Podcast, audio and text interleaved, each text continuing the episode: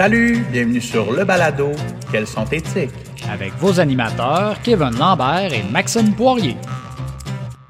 Dernière émission. Hey, salut Kevin. Ben oui, dernière émission. Ça va vite? Hein? Oui, ça a été euh, une belle année, un beau projet, mais toute bonne chose d'une fin. Parce que l'été s'en vient. Eh oui! On en reparle tout à l'heure. Oui. euh, Aujourd'hui, on parle de citoyenneté à l'ère numérique. En fait, peut-être qu'on en a pris plus conscience depuis la, pandémie parce que ça nous a peut-être explosé au visage, mm-hmm. mais le, numérique est rendu partout. Ouais. En fait, euh, on a parlé des codes QR qui remplaçaient les menus, on parlait du iPad qui euh, est un moyen de divertissement partout dans notre maison. Le numérique prend de la place à tous les jours, tout le temps, partout, que ça nous intéresse ou pas. Mm-hmm. Et l'émission d'aujourd'hui, on parle un peu de comment agir dans tout ça on a vu quelques individus partager des affaires. Donc, comment bien comprendre tout ça, comment bien vivre dans tout ça? Qu'est-ce que je peux faire comme citoyen? As-tu déjà essayé de fermer ça un compte Facebook? Euh, oui, oui, j'ai déjà euh, quelques reprises. Pas facile. C'est complexe. Je me suis essayé l'été passé. Moi, je voulais essayer le Light Phone 2. OK. Je t'en reparlerai peut-être un autre jour, mais c'est un téléphone qui sert à appeler c'est cool, hein? Ça sert à appeler. Déjà là, c'est une bonne Il y a des textos. OK. Puis un calendrier. C'est tout. Puis, dans ma démarche pour aller chercher ce téléphone-là, j'ai essayé de fermer mon compte Facebook pour me rendre compte que c'est à peu près impossible de fermer un compte Facebook. Il reste toujours des traces, c'est complexe, mm-hmm. mais vient après ça que tu en as besoin parce que la majorité des petites entreprises n'ont pas nécessairement le budget puis l'équipe de communication derrière pour se monter une page web, pour expliquer ben, à la binerie euh, chez, choses. On est ouvert du lundi au jeudi. De... Facebook l'offre déjà, c'est gratuit. Les gens ils rentrent un peu le truc. Il y a même maintenant des robots qui répondent pour eux à des questions automatisées. en plus, eux autres, ils savent que pratiquement tout le monde est là-dessus sur Facebook. Donc, c'est facile de leur rejoindre ton public. Donc, si tu fermes ton compte Facebook, souvent, il y a des informations que tu n'as pas. Mm-hmm. Entre autres, quand est-ce que je suis ouvert, cette patente-là. Fait que malheureusement, la citoyenneté numérique ou à l'ère du numérique, parce qu'on verra la différence un peu plus tard avec nos invités, euh, c'est de savoir comment agir, comment être bien éduqué, puis comment interagir avec les autres personnes. Parce que ça, on l'a vu en masse cette année avec certains commentaires sur les réseaux sociaux. Ben moi, je pense qu'il y en a qui a un petit bouton qui est marqué Cap qui est brisé. Mais c'est une autre affaire. Nos invités d'aujourd'hui sont deux invités du Récit national, donc avec qui je me suis euh, vraiment bien entretenu. On a une belle émission avec vous. Euh, pour vrai, pour notre dernière, je pense qu'on a mis la marche très haut. Oui, vraiment, une entrevue super intéressante. Euh, maintenant, c'est là qu'on arriverait au segment de quoi de neuf sur notre site web. Alors, je vais commencer si tu veux bien. Ben oui. Euh, alors, vous avez eu une annonce euh, chez cette, début de la semaine ou la semaine passée, vous disant que les équipes Teams qui ont été créées par le service scolaire pour vos classes. Fait que pas mon club social de bingo. Non, non, ça, tu vas te garder, faites-en pas. Fait que c'est vraiment pour votre classe, vont être supprimés à la fin de l'année. Alors, c'est vraiment, c'est une question, c'est beaucoup plus simple de cette façon-là. imaginez, on garde votre équipe Teams, mais là, il faut enlever les élèves, mettre des nouveaux. Euh, c'est beaucoup mieux, euh, c'est plus simple de les supprimer et en créer euh, des, tout nouveaux. Alors, bien sûr, ce qui dit suppression d'une équipe, il dit, bon, il faut faire une copie de sauvegarde de certains documents, que ce soit pour des activités que vous avez créées ou pour des évaluations, si vous en avez fait euh, à distance, parce qu'on sait que vous devez garder des traces de vos évaluations. Donc, s'il y a des choses que vous devez garder pendant un certain temps, bien, il faut aller les chercher. Parce que bien sûr, on peut mettre euh, des documents dans support de cours. Ça peut être aussi des devoirs. Quand on a envoyé un document Word, PowerPoint, Excel, ça peut être un questionnaire Forms. Euh, donc, euh, si tu as utilisé un bloc-notes pour la classe, même chose. Comment aller faire une copie de sauvegarde? Donc, dans la note de service, qui vous a été envoyée, on a mis des tutoriels en lien avec ça. Et bien sûr, ben, je l'ai mis sur notre site web. Toi, Kevin, tu voulais nous parler de? Hey, on parle de fin d'année. Ben oui. On parle de Hey, mon si ça, moi aussi, il faut que je le ferme. Ben oui, tout à fait. Parce que malgré que les dessins sont magnifiques, mm. un moment donné, il faut les laisser aller. Donc, comment fermer une classe si ça? Comment l'archiver? Comment la, Parce que l'archiver, voyez ça comme mettre ça dans, dans une boîte dans le troisième sous-sol. Mhm. C'est pas impossible d'aller la rechercher. C'est juste qu'il faut que tu descendes les marches puis tu ouvres la boîte. C'est un peu plus long. Donc, si ça, on en a parlé beaucoup. On a parlé un peu du volet parent. Le, parent peut avoir, puis là, c'est pas toutes les classes qui l'ont fait, mais sur son appareil mobile, avoir des interactions avec son enfant en fonction de ce qu'il fait, puis ses travaux, puis les photos qu'il met, puis les vidéos, puis il peut avoir une conversation, ça peut être interminable. Euh, tout ça, le parent, si on lui donne accès, il peut sauvegarder l'année au complet de son enfant en un seul clic. Ça télécharge dans un fichier compressé zip toutes les photos, les textes, les- au lieu de les télécharger un à un puis de faire une impression d'écran, Ah, peut être l'affaire, puis je ne sais pas si vous avez déjà essayé de faire une impression d'écran de vidéo, c'est plus tough. Oui. Euh, donc, télécharger tout. Il garde ça. C'est un peu comme le fameux cartable de 3 pouces et demi qu'on nous envoie à la fin du préscolaire. Là. Donc, les parents, ils peuvent les faire imprimer puis les garder dans une boîte. À Et se le mettre dans un cartable ah, de 3 ben pouces et demi. Oui, si on s'ennuie tant de ça. Mais ils peuvent aussi le mettre dans un fichier dans leur ordinateur marqué souvenir. Ah oui, d'accord. Donc, on vous explique comment faire la démarche et quoi faire quand. Parce que si vous archivez votre classe trop vite puis que vous envoyez la lettre aux parents, mais ils ne peuvent plus le faire parce qu'ils n'ont Ah. plus accès. OK. Tu sais, ça, ça enlève toute l'interactivité avec les autres classes, les autres groupes. Le, le professeur, entre autres, qui est avec vous, parce que vous pouvez être deux enseignants dans votre classe, ben, il n'a plus accès non plus. là. Mhm. Donc, parce que vous y avez partagé, mais la classe est à vous. OK. Bref. Donc, faire attention avant de-. Il faut faire les choses dans le bon ordre, D'accord. mais c'est assez simple.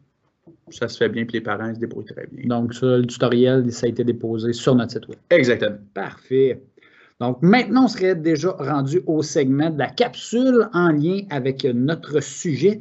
Donc, euh, Kevin, tu voulais nous parler des POG, c'est ça? Oui, c'est hein? ça. On parle d'une invention qui ressemble beaucoup au POG, cette fameuse euh, pastille de carton avec lesquelles on s'est amusé dans notre enfance.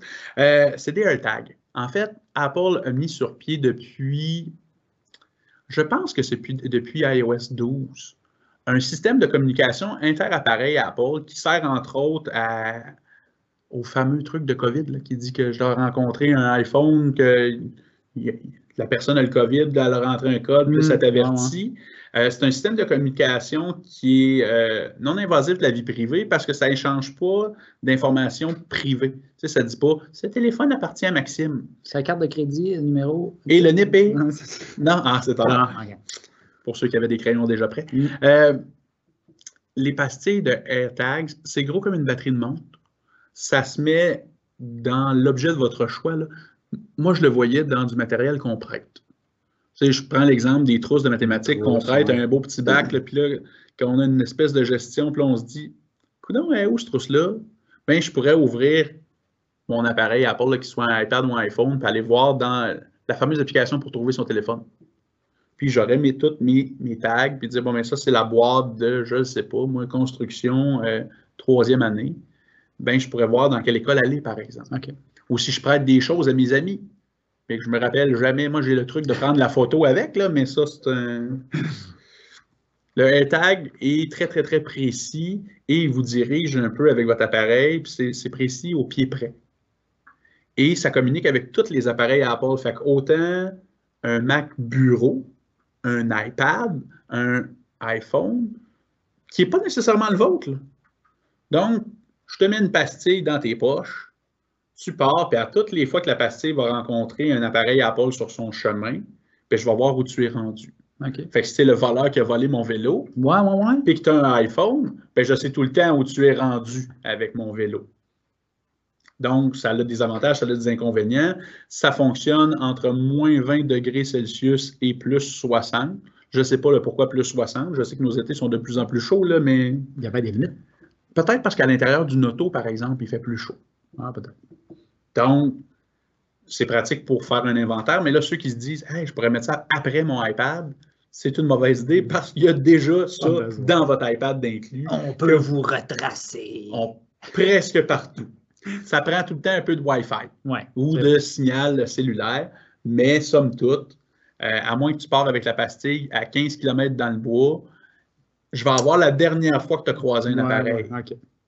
Fait qu'au moins, je sais que c'est dans le secteur du parc Gabel. Mettons, place où il y a moins de Toi, tu voulais tricher un peu puis nous parler de formation pour l'année prochaine? Oui, c'est ça. Donc, euh, pas vraiment en lien avec euh, la citoyenneté à l'ère du numérique, là, mais plutôt vous dire oui, euh, parce qu'il y en a qui ont commencé à me poser la question Ouais, l'an prochain, ça va ressembler à quoi Donc, juste vous donner un petit avant-goût. Alors, c'est sûr que ce qu'on a donné cette année, euh, on va le réoffrir parce que ce n'est pas tout le monde qui a pu suivre certaines formations. C'est sûr que vous pouvez toujours aller consulter nos tutoriels sur euh, notre site web pour vous rattraper, mais c'est sûr que des outils comme Teams sont là pour, pour rester, pandémie ou non. C'est un outil qui est euh, très bien développé, qui est très complet, que ce soit pour envoyer des travaux à la maison ou tout simplement partager du contenu avec vos élèves, surtout en sachant que tous les élèves au secondaire maintenant ont un portable. Ça devient encore plus accessible d'utiliser des applications comme ça.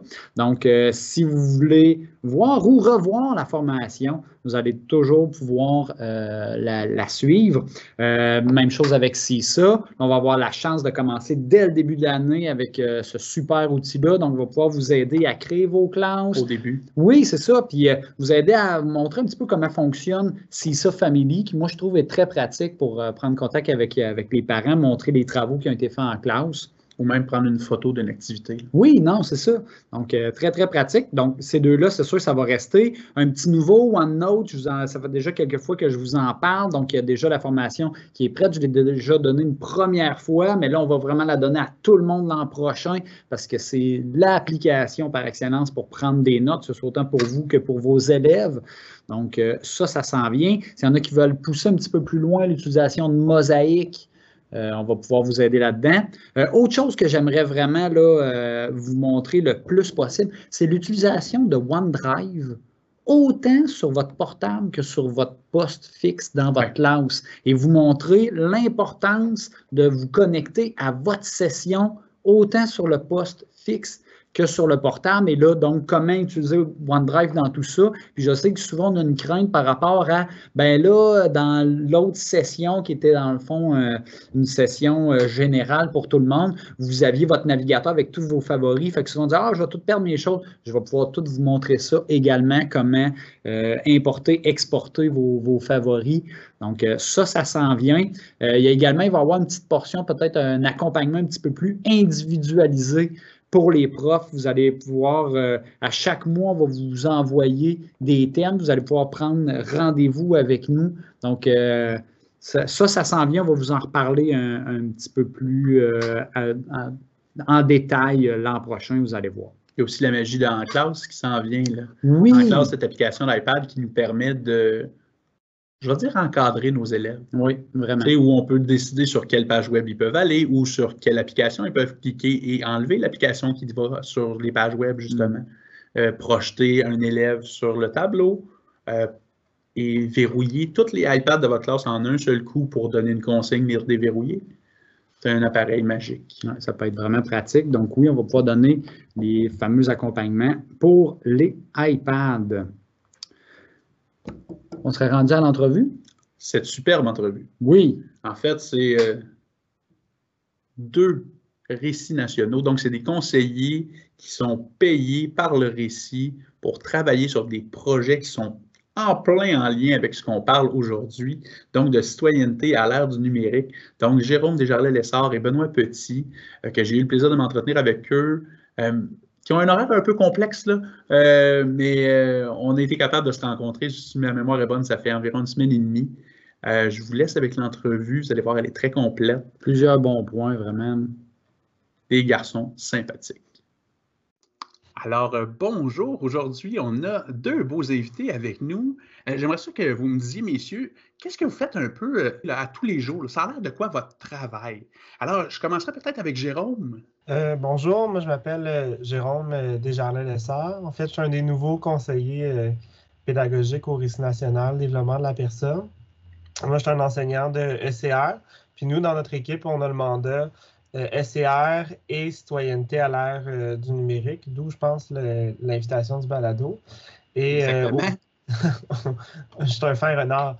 Euh, euh, et au day-to-day, en fait, nous, qu'est-ce qu'on fait? C'est une combinaison d'activités d'apprentissage qu'on fait en Creative Commons puis qu'on diffuse pour le Québec, qui viennent souvent de demandes de professeurs, soit ils ont des activités déjà montées qui aimeraient peaufiner ou des besoins. Alors, moi, Benoît Petit, je suis conseiller pédagogique aussi au Service national du récit à l'intention des gestionnaires scolaires, mais aussi je travaille étroitement avec l'équipe du récit national dans le domaine du développement de la personne, avec Jérôme et toute l'équipe.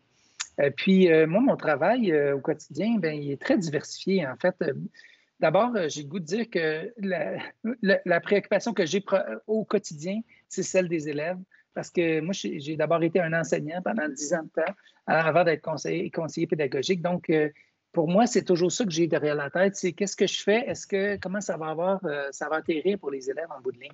Le quotidien, c'est que j'ai des réunions avec des collègues, on planifie, euh, j'accompagne des milieux scolaires, euh, je vais aller rencontrer des conseillers pédagogiques ou des conseillers pédagogiques dans des centres de services scolaires ou des directions de services ou des directions d'établissement, puis on va essayer de les accompagner pour voir comment le numérique peut avoir du sens pour les élèves, comment on peut aussi aider nos élèves à devenir des citoyens autonomes à l'ère du numérique. Selon vous, pourquoi la citoyenneté numérique, elle est au centre de la compétence sur notre plan numérique? Bien, dans le fond, elle, est au centre parce que, selon moi, en tout cas, puis c'est ça le but, finalement. le, le but, c'est que oui, les jeunes soient capables d'interagir avec le numérique euh, de manière moins passive. Là. Mettons, une des dimensions, c'est la production de matériel médiatique. Mais on se soucie de comment ils vont comment ils vont l'utiliser puis qu'est-ce qu'ils vont faire après pour moi, en tout cas, c'est le cœur parce que, ultimement, le but, c'est qu'on on vive dans une société où les, jeunes puis les moins, et les moins jeunes, ils ont, une, interaction saine à la fois entre eux-mêmes et la technologie, mais aussi avec les autres à travers la technologie. Moi, je dirais qu'il y a deux principales raisons. Une première raison que, Jérôme a beaucoup évoquée, qui est celle de, euh, elle vient nous dire comment on développe l'ensemble des onze autres dimensions. Agir en citoyen éthique, ça nous dit comment on le fait. Mais plus encore, l'autre élément qui est pour moi, pourquoi c'est au cœur, ça vient nous dire pourquoi on le fait. Ça nous dit parce qu'on veut développer des citoyens éthiques à l'ère du numérique. Je ne sais pas si tu remarques dans le langage de ce qu'on dit, Jérôme et moi, on parle de citoyenneté à l'ère du numérique. C'est une petite nuance, ça a l'air de rien, mais c'est fondamental.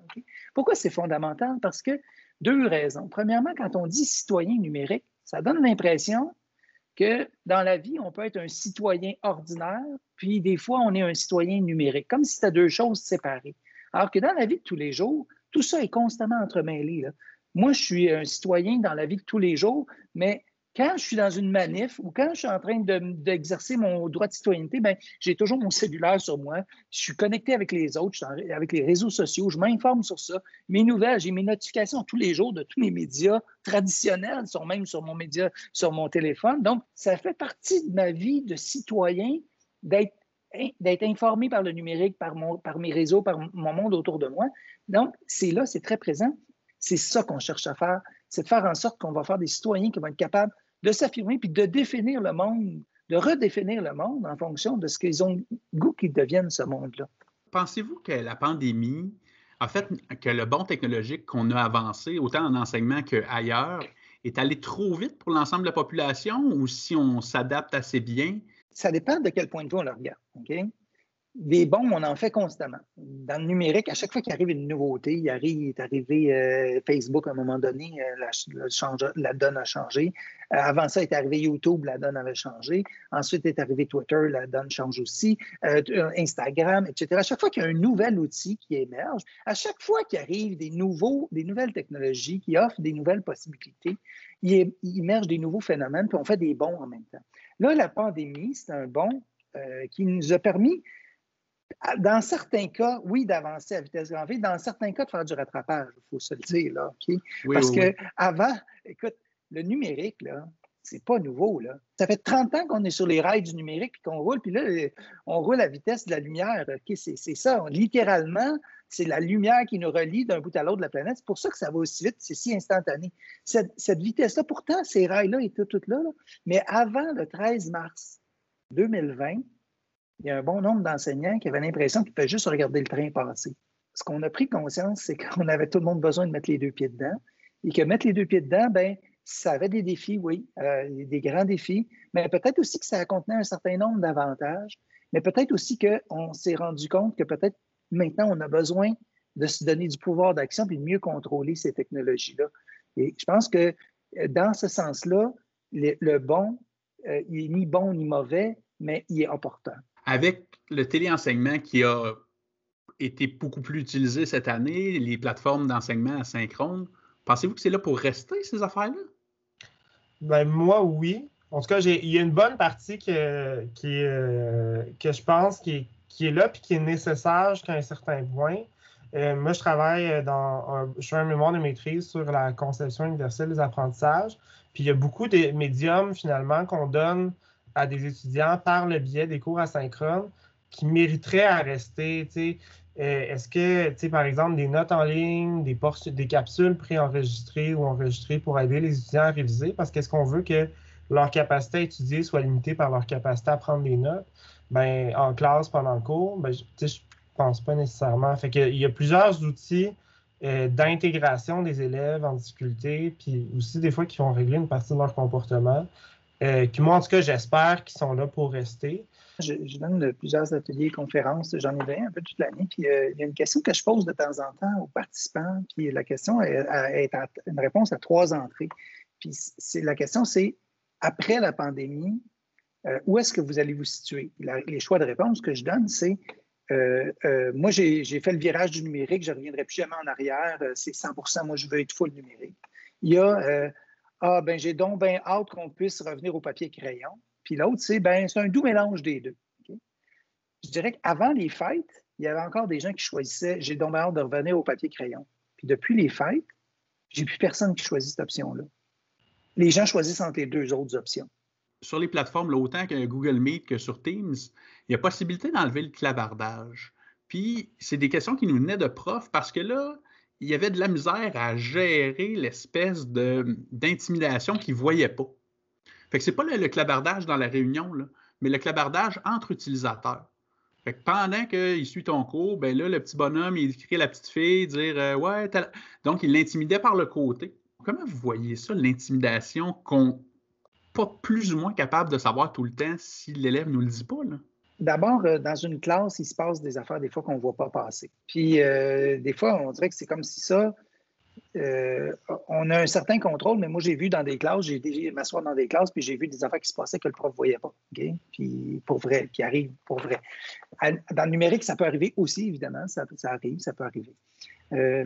La gestion de classe, que ce soit en présence, que ce soit à distance, euh, il y a des principes de base qui sont, fondamentaux, qui, sont, qui est la prévention. Plus je vais, les, enseignants qui, dans leur classe, n'ont pas de problème de comportement, c'est pas parce qu'ils ont des meilleurs groupes que les autres, c'est parce qu'ils ont mis plus de pratiques préventives. OK? Pratiques préventives, on veut dire quoi? On veut dire, ben d'abord, avec mes élèves, j'ai pris le temps de réfléchir à qu'est-ce qu'on veut vivre comme vie de classe ensemble. Je me suis arrêté avec eux, j'ai pris ce temps-là parce que, oui, il y en a qui vont dire, moi, je n'ai pas le temps avec mon programme, j'arrive pas. Ben, attends, attends un peu. Euh, calcule toutes les minutes que tu as perdues à gérer des, comportements inadéquats dans ta classe. Tu vas voir, prends une période, même deux, là, puis tu vas voir que tu vas récupérer tout ce temps-là tout au long de l'année. Et la gestion, prendre le temps de s'asseoir avec nos élèves et de réfléchir sur, là, on est dans la classe, on va vivre toute l'année ensemble. Là, on est à distance, on va vivre toute l'année à distance comme ça c'est quoi qu'on a le goût de vivre ensemble? On a-tu le goût de se sentir bien? On a-tu le goût de se sentir, qu'est-ce qui fait que je me sentirais pas bien? Qu'est-ce qui fait que je me serais à l'aise? Qu'est-ce qui fait que je serais pas à l'aise? Comment on peut se donner des règles? Comment on peut les gérer, ces règles-là? Moi, je ne peux pas être là dans le clavardage à vous surveiller à chaque instant. Quel moyen on va se donner pour être capable de réguler nos comportements les uns des autres? Qu'est-ce qui Puis réfléchir sur, OK, mais c'est quoi les impacts que ça a si je fais telle affaire? Ah, mais c'est une joke, c'est juste drôle. Ah, attends, c'est toi, tu trouves ça drôle. Est-ce que tout le monde trouve ça drôle ici? Il y en a-tu qui ne trouvent pas ça drôle, ce genre de comportement-là? OK, pourquoi vous ne trouvez pas ça drôle? Ah, moi, j'ai une amie qui, ta, ta, ta, puis etc. Jaser avec nos élèves de ça, de c'est quoi ces affaires-là. Et ensuite de ça, d'exprimer explicitement avec nos élèves, les amener dans, très explicitement, c'est quoi qui est attendu d'eux. Non pas ce qu'on veut pas qu'ils fassent, mais ce qu'on veut qu'ils fassent. Parce que souvent, euh, ce qu'on appelle l'intimidation, c'est une réaction à une situation où moi, je ne me sens pas bien, puis j'essaie de me donner du contrôle sur la situation, du pouvoir sur cette situation-là. Fait que je vais utiliser un moyen qui va être un moyen de défense, qui va être d'attaquer l'autre.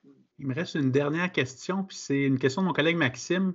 En fait, là, euh, on l'a entendu quelques fois dans la dernière année, puis je veux juste savoir qu'est-ce que vous répondez dans votre cas. Nous, on a notre réponse, j'imagine qu'elle n'est pas très loin de la vôtre, mais euh, les, profs qui nous disent, là, ben là, je suis quand même pas pour y faire passer une heure la tablette. Il passe déjà sa journée sur la tablette.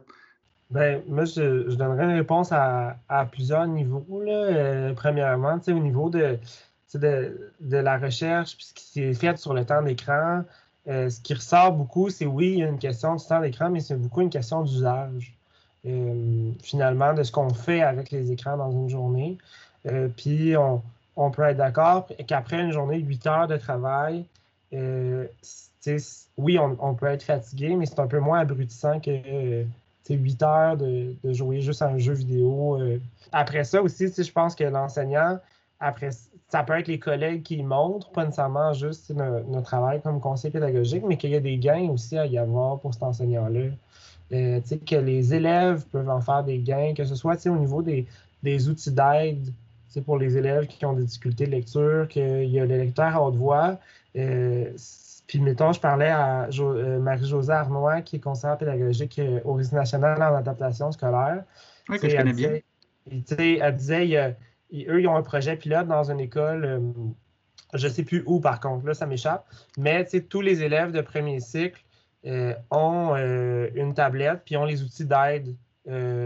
Pas tout le temps, les enseignants, ils décident quand ils l'utilisent, mais quand, puis quand ils l'utilisent pas, mais souvent, ils ont le droit d'utiliser français, maths. Euh, et ils se rendent compte que euh, le directeur, il, dit quasiment, vous pouvez peut-être me... Si le projet pilote, il continue, je peux peut-être prendre un autre niveau parce que j'ai quasiment plus de problèmes de comportement à gérer. Euh, fait que, parce que aussi, souvent, les troubles de comportement sont liés à la difficulté d'apprendre puis de réussir. C'est, dans plusieurs cas, c'est une réaction à leurs échecs. En une seule phrase, c'est qu'il y a une différence fondamentale entre euh, l'utilisation d'une tablette pour jouer aux jeux vidéo et l'utilisation d'une tablette pour apprendre. Si à l'école, je demande à mes élèves d'utiliser une tablette pour faire un jeu, même si c'est un jeu éducatif, mais si c'est juste un jeu, qui est très didactique, je fais un jeu, puis j'ai des bonnes puis des mauvaises réponses, puis j'ai des bing, bing, bing qui me dit bravo, tu as réussi ou tu n'as pas réussi. C'est sûr que la valeur ajoutée n'est pas hyper grande parce que ça ressemble déjà à ce qu'ils font comme jeu quand ils sont dans, dans leur utilisation du numérique à l'école. Si ce que je leur demande, euh, c'est euh, euh, c'est par contre de, prendre conscience que ce qu'ils ont, c'est pas juste un outil de loisir, c'est pas juste un, loisir, c'est pas juste pour communiquer avec mes amis, mais que ça peut être un outil de travail extraordinaire. Il y a une enseignante, Patricia Saint-Jacques, qui, elle, permet les téléphones cellulaires de ses élèves dans la classe. Mais une chose qu'elle leur interdit, c'est d'appeler ça un cellulaire. Quand tu es dans la classe, ça ne s'appelle plus un cellulaire, ça s'appelle un outil numérique.